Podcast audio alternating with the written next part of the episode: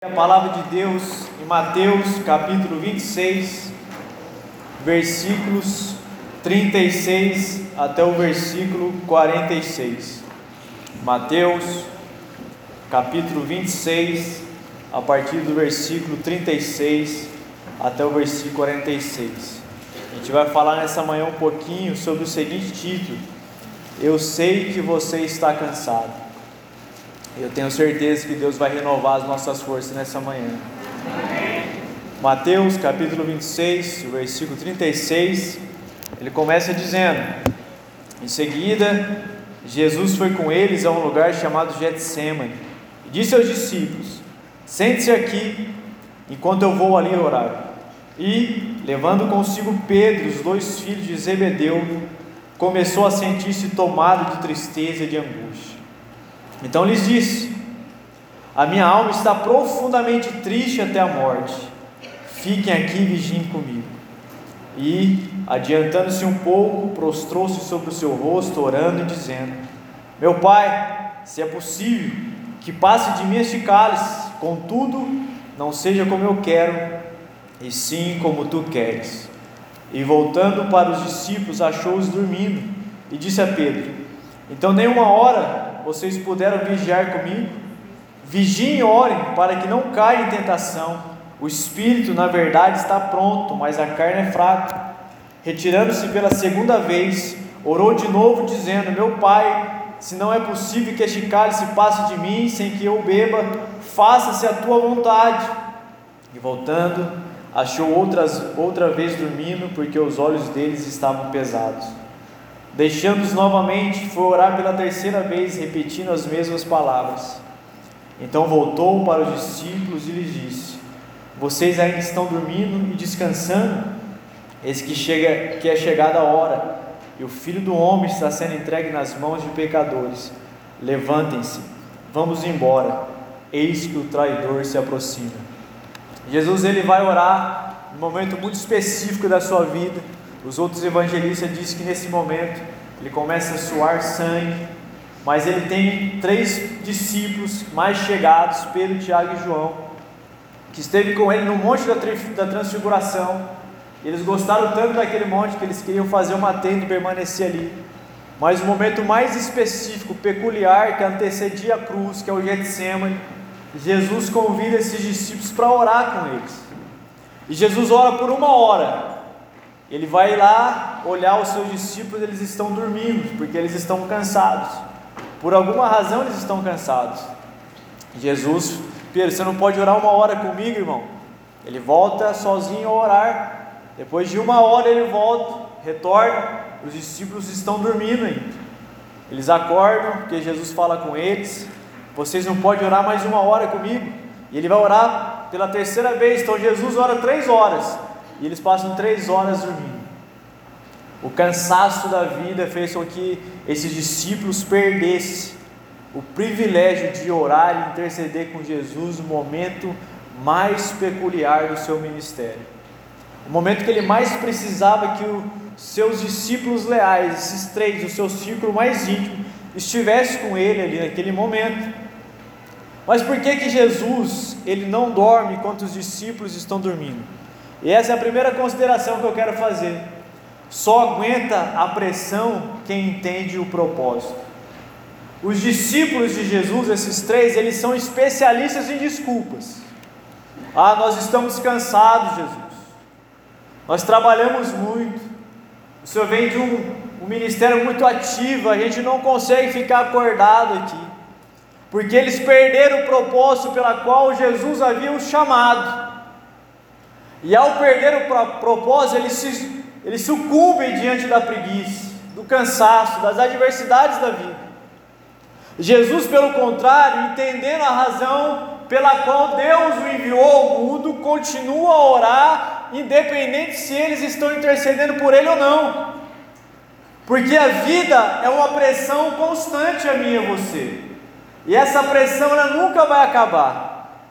Nós podemos reagir à pressão da vida, entendendo chamar de Deus para nós e avançarmos e fazer aquilo que nós devemos fazer, ou a gente pode continuar de certa forma dando desculpas para que a gente não possa fazer isso.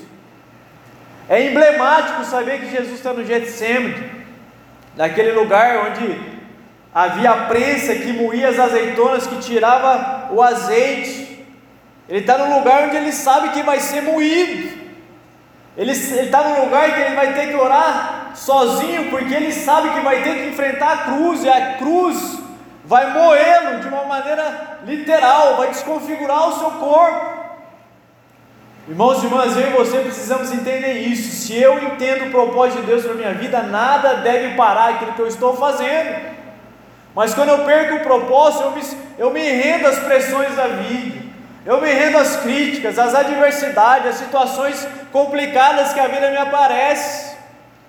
Jesus ele está dizendo que ele está em profunda angústia, uma tristeza profunda. A ideia do grego é que uma tristeza severamente intensa que está no coração dele. Ele necessitava, como homem daqueles homens, com ele em oração. Tudo que ele queria ali naquele momento era ter companhia daqueles homens que intercedessem por ele, porque era uma tristeza severamente profunda, intensa, que envolvia toda a sua, a sua vida.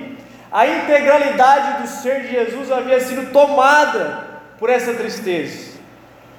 As suas emoções estavam ali à flor da pele, o seu corpo tremia a ponto de suar sangue. A sua mente, talvez, possivelmente, estava naquele estado assim que parecia que vai explodir, porque toda essa tristeza estava envolvida a ele, a ponto de ele dizer: Eu estou tão triste, que a ponto da morte chegar até mim. Sabe, haverá momentos na nossa vida que a pressão vai continuar sobre nós, a gente só não vai transpirar sangue, mas a pressão virá. E Jesus está dizendo que essa morte que ele está vindo até ele, não é um medo de enfrentar a cruz. Jesus não tinha medo da morte, ele sabia que ele tinha o poder sobre a morte, ele ressuscitou pessoas, não era o medo de morrer. Essa dor que Jesus está sentindo, essa angústia, é por causa da separação que ele haveria de ter na cruz com o seu Pai. Jesus ele sabia que por um momento de tempo a comunhão entre ele e o seu Pai haveria de ser suspensa. E a dor que ele já estava antevendo ali no Getsemane era a dor do peso do pecado no mundo que ele carregaria na sua própria cruz, no seu próprio coração. Então Jesus não estava com medo de enfrentar a morte, ele estava com medo, a angústia dele, dessa separação que ele teria de Deus. Isso é fantástico. O homem, o Deus encarnado que tem comunhão com o Pai, que constantemente diz que eu e o Pai somos um agora sofre de uma maneira angustiosa porque vai enfrentar o pecado do mundo, enquanto o peso dos nossos pecados está sobre o ombro de Jesus, ele ficará momentaneamente separado da comunhão com o seu Pai. É a pressão que ele teria que enfrentar. E ele precisava que esses discípulos estivessem aí, por isso que ele vai dizer: Olha, eu entendo o propósito pelo qual vim, eu sei a dor pela qual vou passar, eu consigo antevê-la. Eu sei qual é o cálice da ira que eu vou ter que beber. A ira de Deus é derramada em Jesus Cristo como punição pelos nossos pecados. Pecadores culpados que mereciam serem punidos são inocentados porque um inocente absorve no seu próprio ser a ira do cálice divino. Pai, eu sei que eu vou beber o cálice da sua ira, eu sei que eu sou inocente, mas se eu não tomar, se eu não experimentar, se o Senhor não derramar esse cálice sobre mim, eu não cumprir o propósito pelo qual eu nasci, ou melhor, que eu fui encarnado, eles nunca terão vida. E eles nunca vão poder resistir às pressões da vida, porque eles não terão uma referência. Se eu abandonar tudo agora, eles perderão de fato tudo aquilo que o Senhor planejou na eternidade. O inocente pega no seu próprio ser a ira de Deus contra a humanidade e é derramada sobre Jesus Cristo. A total submissão de Jesus e a sua consciência de propósito faz com que ele enfrente a cruz por mim e por você. Se ele tivesse perdido o propósito, eu e você não estaríamos aqui hoje. Possivelmente nós seríamos politeístas, engolidos pela cultura romana e grega. Possivelmente nós estaríamos adorando Artemis, outros deuses, mas a consciência do propósito, a consciência de saber quem é, fez com que ele se submetesse à vontade do Pai. E assim, em submissão, ele aprende a lidar com as aparentes divergências da vida. Ao se submeter à vontade de Deus por causa da consciência de propósito, eu e você também conseguimos lidar com as divergentes aparências da vida. Se eu e você perdemos a razão pela qual eu acordo todos os dias, a gente vai continuar perdendo aquilo que Deus tem para nós. Se eu não tiver consciência de quem eu sou, eu vou parar diante das críticas, ou vou ser movido por elogios, e a gente vai perdendo aquilo que Deus tem para mim e para você. Por isso que a gente tem que começar a pensar nessa manhã e parar de certa forma de dar desculpas por aquilo que nós deveríamos já estar fazendo. E essa é a nossa segunda consideração. A gente tem que tirar de dentro de nós o espírito fiúque, que pede desculpa por ser homem, que pede desculpa por ser cristão, que pede desculpa por falar a verdade, porque não quer tocar na consciência fraca das pessoas. A gente tem que pensar nisso. A vida, para muitos de nós, infelizmente, é uma vida de desculpa. Eu não posso, eu não consigo, é muito cedo, é muito tarde, não vai dar. É domingo, é sábado, é terça-feira. Imagina a quantidade de desculpas que nós damos, e são essas desculpas que nos impedem de crescer. Jesus falou assim: ore comigo aqui, ó, eu preciso que vocês estejam comigo. Lá, Jesus, não vai dar não, a gente está cansado demais, a gente está cansado demais, desculpa. Jesus volta, eles dão a segunda desculpa, volta pela terceira vez, tem a terceira desculpa. Pastor Hermes falou aqui na, no momento do, da pastoral, para a gente orar às seis e meia da manhã, mas muitos quando vai convidar, falam assim, é muito cedo, né? Vamos orar de noite, então, é muito tarde. Ou oh, vamos para a célula, online não dá, né? Vamos presencial muito longe. É o Espírito Fiuk que toma conta de nós. Irmãos e irmãs, eu e você precisamos pensar um pouquinho na nossa vida nessa manhã. Começar a entender que o nosso crescimento está sendo impedido muitas vezes não são por causa de pecados sexuais, pelos grandes pecados, por assim dizer, é pela nossa preguiça, pelas nossas desculpas, pela nossa procrastinação. É isso que tem impedido eu você de crescer muitas vezes. E Jesus só queria que aqueles homens estivessem ali para orar com ele. Se você ler o texto, Jesus convida e fala assim: Eu quero que vocês fiquem aqui, ó, simplesmente intercedendo por mim. Que o texto vai dizer no versículo 39 que Jesus ele se adianta um pouco. Jesus queria ficar sozinho, mas ele queria que tivesse intercessores com ele. Jesus estava ali sozinho, mas queria que ele estivesse atrás em oração por eles. Por isso, se você não entende o propósito, se eu e você vivemos a vida de desculpa, a gente vai sucumbir, porque haverá momentos na vida que eu e você teremos que passar sozinhos. Não vai ter ninguém lá para te ajudar. Haverá momentos na vida que as adversidades virão e você e eu teremos que passar sozinhos. O pastor Fábio falou na orar no altar. Quando ele pegou a Covid, ele ficou no hospital lá uma semana, sozinho. Não tinha ninguém para conversar, não tinha telefone para atender, sozinho, ele e Deus. Mas havia uma igreja que intercedia por ele. Essa igreja, graças a Deus, não estava dormindo que nem Jesus.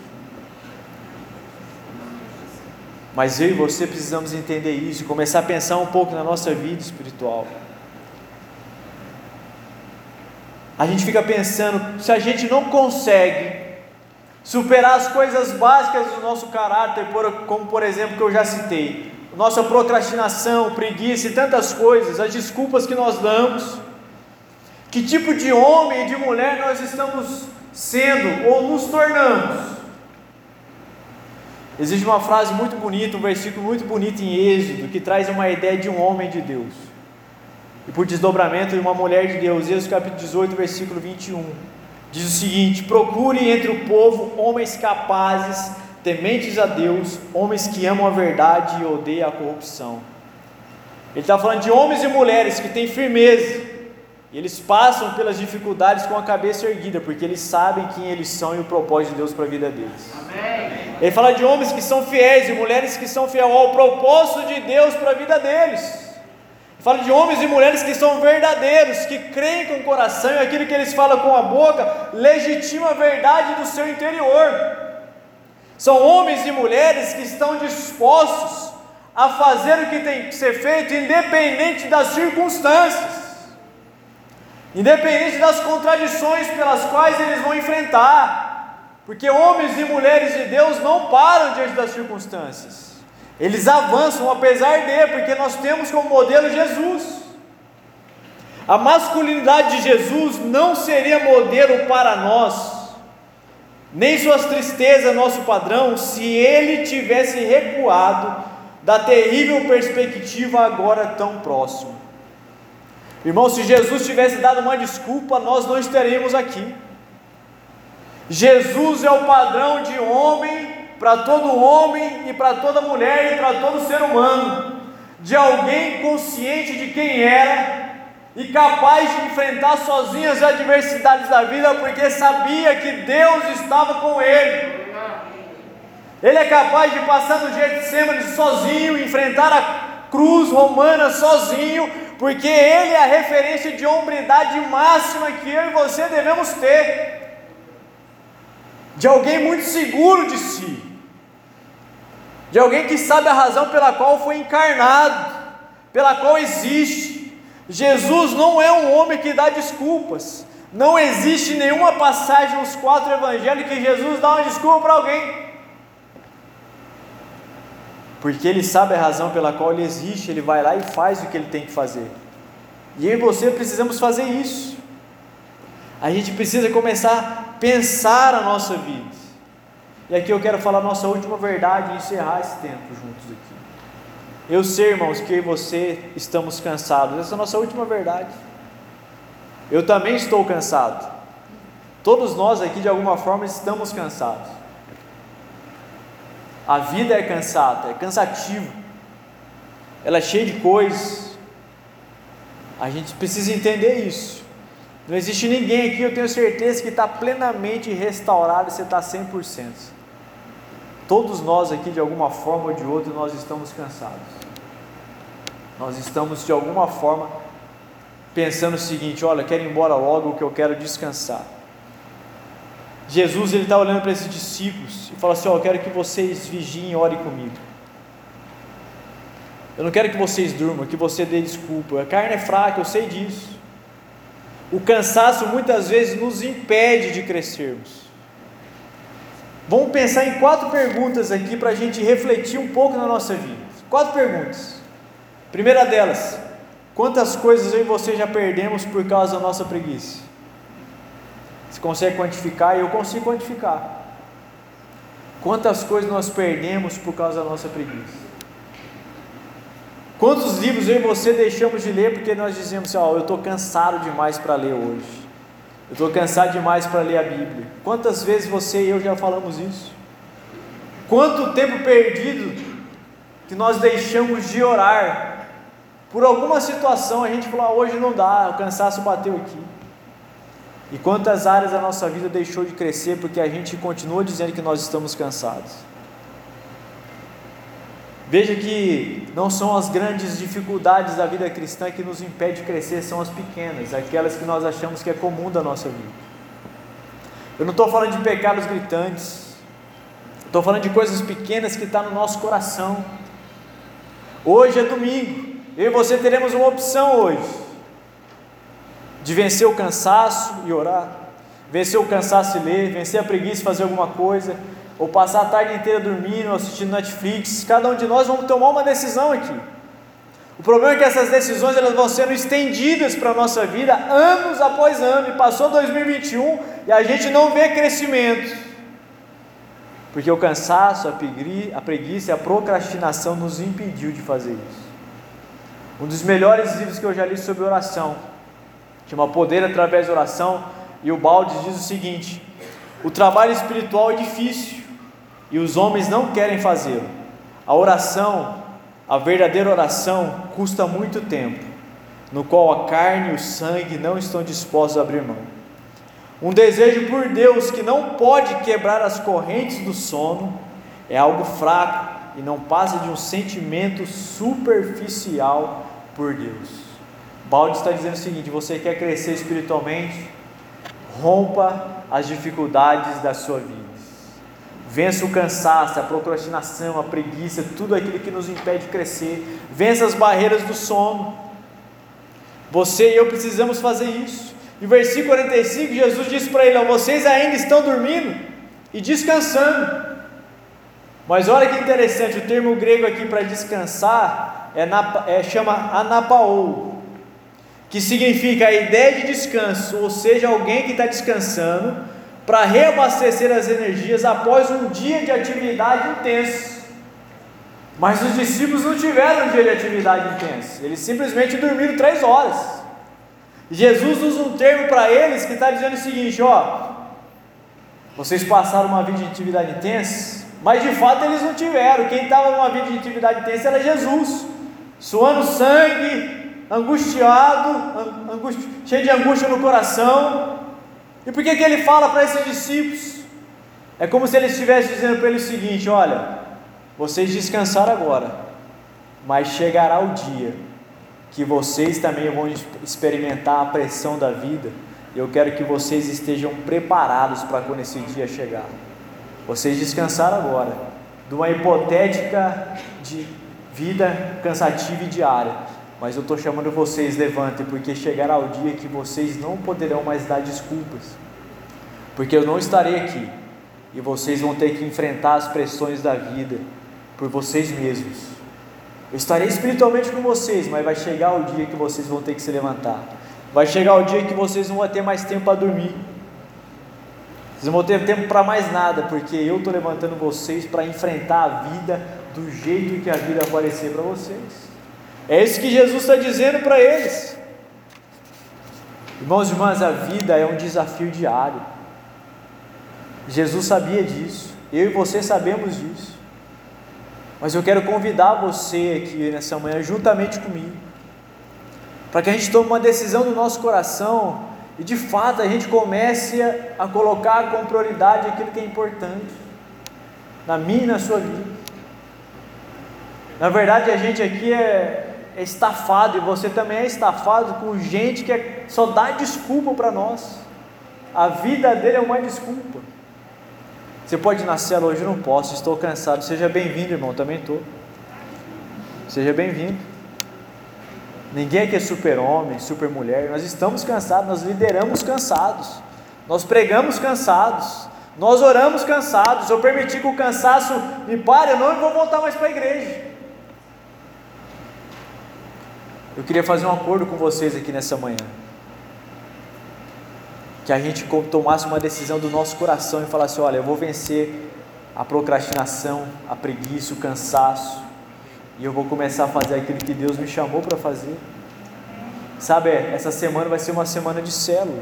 Quem sabe faz muito tempo que você não aparece na sua célula. Às vezes você está tão cansado que nem no link você consegue clicar. Né? Você pega a sua mão assim e faz assim: ó, não deu certo. Mas eu queria muito que eu e você fizesse um acordo conosco mesmo hoje, essa semana, quando a preguiça bater, eu vou falar assim: não, eu vou fazer o que eu tenho que fazer, eu vou vencer a preguiça. Porque às vezes é aquele livro que você parou no capítulo 3, é o quarto capítulo que vai mudar a sua vida, só que você não deu continuidade, porque você estava cansado para terminar. Ele faz um ano que ele está na estante. É o quarto capítulo que vai virar a chave da sua vida. Você tem que voltar lá e pegar aquele livro que você não terminou e começar a terminar.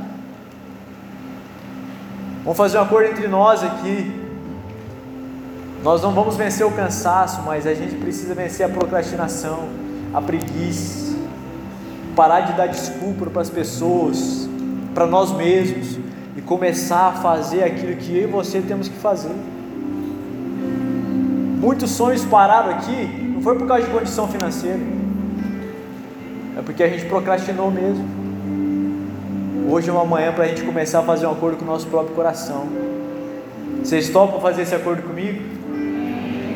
Falar assim, Deus, diante do Senhor, eu vou vencer a preguiça, eu vou acordar cedo, eu vou vencer a procrastinação, vou parar de dar desculpa às pessoas, vou parar de dar desculpa para mim mesmo. E a gente não pode ser como os discípulos de Jesus.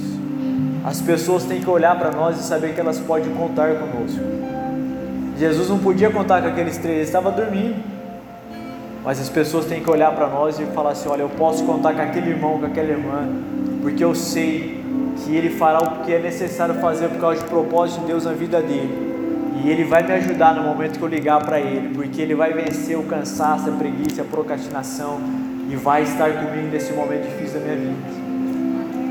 Eu quero encerrar com uma frase para que eu e você possamos guardar no nosso coração. E uma vez que você fez o um acordo comigo e com Deus, você vai ter que cumprir também.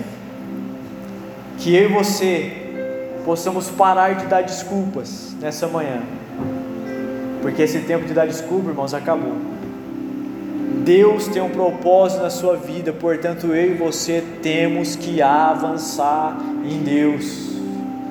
2021 ainda não terminou, a gente precisa crescer, a gente precisa se levantar. Quando você chegar no seu trabalho cansado, que nem todo mundo chega, fala: Eu vou para a célula cansado, arrebentado, mas eu estarei lá. Venha orar aqui seis e meia da manhã, mesmo que você nem sabe o que você está fazendo, mas venha. Vamos começar a crescer em Deus, assumir o propósito de Deus para a nossa vida e avançar. Hoje, essa semana, não dê desculpa, mas faça aquilo que Deus chamou você para fazer, que eu tenho certeza que a sua semana vai ser a melhor semana de 2021. O chamado do Evangelho para mim e para você é que a gente cresça nele. Quero convidar você a ficar em pé, a gente vai orar, acabou meu tempo. Feche seus olhos. Comece a pedir para Deus para que Ele te dê graça. Pai, tira do nosso coração a procrastinação, a preguiça, Deus, o cansaço. Pai, que não sejamos como aqueles discípulos que no momento mais importante da vida de Jesus eles estavam dormindo. Pai, ele só precisava de homens que levantassem a mão em oração e orassem por ele, intercedessem por Jesus. Pai, mas eles perderam o propósito pela qual eles foram chamados. Eles estavam dormindo pelo cansaço. Pai, que a nossa vida seja uma vida, Deus, de doação altruísta, no Teu reino, na Tua vontade. Pai, renova as nossas forças aqui nessa manhã. Ajuda-nos, ó Pai, a viver o propósito que o Senhor tem para nós. Pai, liberta-nos desse espírito de, de, de dar desculpa sobre tudo, Deus.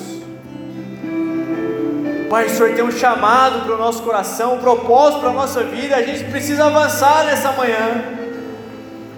Assim como Jesus Cristo avançou rumo àquela cruz e suportou o peso do nosso pecado, Pai, nós queremos crescer em Deus, então vai nos dando estratégia para vencer as nossas próprias deficiências. Pai, porque o tempo da desculpa para a nossa vida acabou, é o tempo de avançarmos, apesar das dificuldades, da pressão que a vida vai nos oferecer. É tempo de começarmos a crescer em Ti, eu creio nisso que essa semana vai ser uma semana diferente para a nossa vida. Eu oro, Pai, abençoando a vida do teu filho aqui, porque eu tenho certeza, Pai, que o Senhor vai nos dar graça para vencer as dificuldades e nós vamos crescer e avançar, porque o Senhor é o Deus que está conosco. Eu oro, Pai, no nome de Jesus. Amém e amém. Irmãos e irmãs, você que está conosco hoje pela primeira vez, não vai embora. Na saída do nosso do templo aqui tem um espaço chamado comunhão. Nós queremos te dar um presente. Deus abençoe muito a sua vida e que o grande amor de Deus, a comunhão e a consolação do Espírito Santo, e esse Deus que renova as nossas forças, esteja conosco hoje e para todos sempre. Em nome de Jesus que nós oramos. Amém. Deus abençoe a sua vida.